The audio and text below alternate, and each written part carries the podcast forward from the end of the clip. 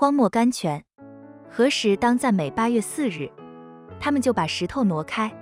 耶稣举目说：“父啊，我感谢你，因为你已经听我。”圣经约翰福音十一章四十一节。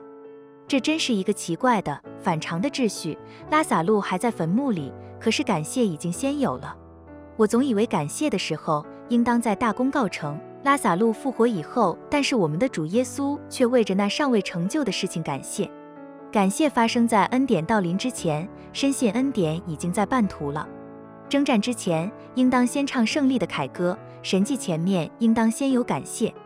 十字军出发起行的时候，谁肯先唱胜利的凯歌呢？祷告的答应尚未到来之前，谁肯先唱感恩的诗歌呢？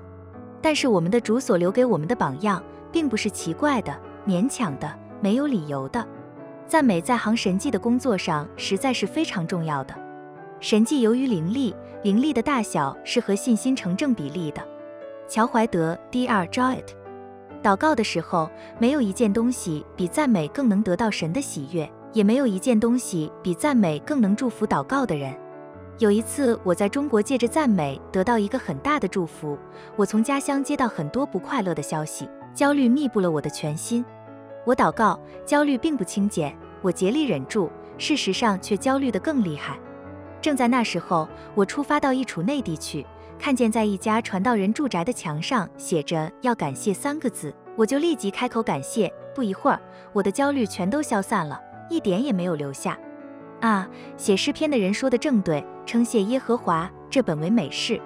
诗篇九十二篇一至三节，富勒斯 （Rev. Henry W. Frost）。